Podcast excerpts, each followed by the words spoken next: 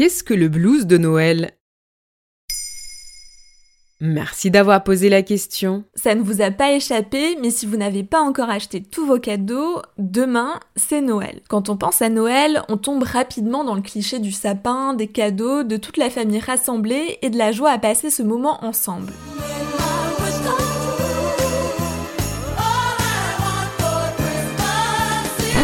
Et là, c'est le moment de s'enlever cette image de la tête, parce que Noël, ce n'est pas forcément cela pour tout le monde. Pour beaucoup, c'est aussi une période compliquée qui peut créer un certain état d'esprit négatif ou une tristesse. Ça s'appelle le blues de Noël. C'est vrai que j'ai déjà entendu des personnes qui n'aiment pas Noël. En effet, ça existe. Mais attention, ce blues de Noël a plusieurs significations.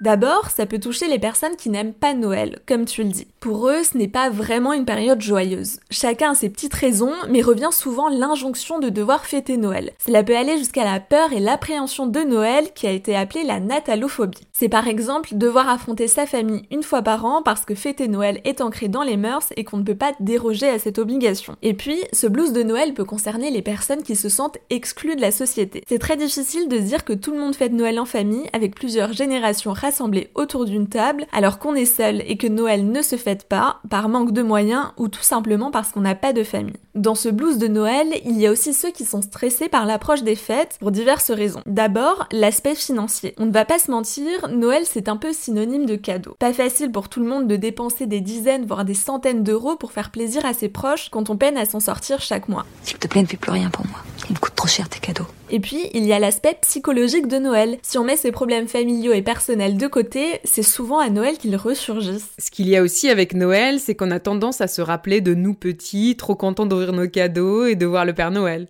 Là encore, une autre phase du blues de Noël, parce que ça touche aussi des personnes qui se sentent nostalgiques. Nostalgiques des Noëls de leur enfance, d'une certaine image de l'insouciance et de tout ce qui va avec. Et puis ceux pour qui Noël ravive de mauvais souvenirs douloureux. Les proches décédés, ceux avec lesquels les liens ont été brisés, etc. Et comment faire pour éviter ce blues de Noël ou aider les gens qui en souffrent par exemple? Il ne faut pas minimiser le blues de Noël qui peut aller d'une simple tristesse à la dépression.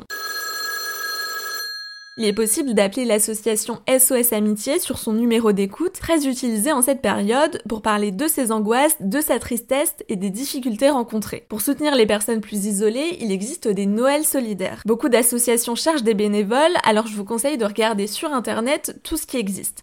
Ça peut aller de donner de son temps pour rendre visite aux personnes exclues ou distribuer des repas le soir de Noël, à apporter une aide financière pour que certains puissent fêter Noël comme il se doit. On peut aussi donner des cadeaux, que ce soit des jouets ou des vêtements jamais utilisés, qui feront le bonheur de certains. Alors Noël, ce n'est pas que des paillettes, on a le droit de ne pas aimer cette fête et surtout de ne pas bien vivre la période. On peut toujours en parler et s'entraider, c'est aussi un peu ça, l'esprit de Noël. Voilà ce qu'est le blues de Noël.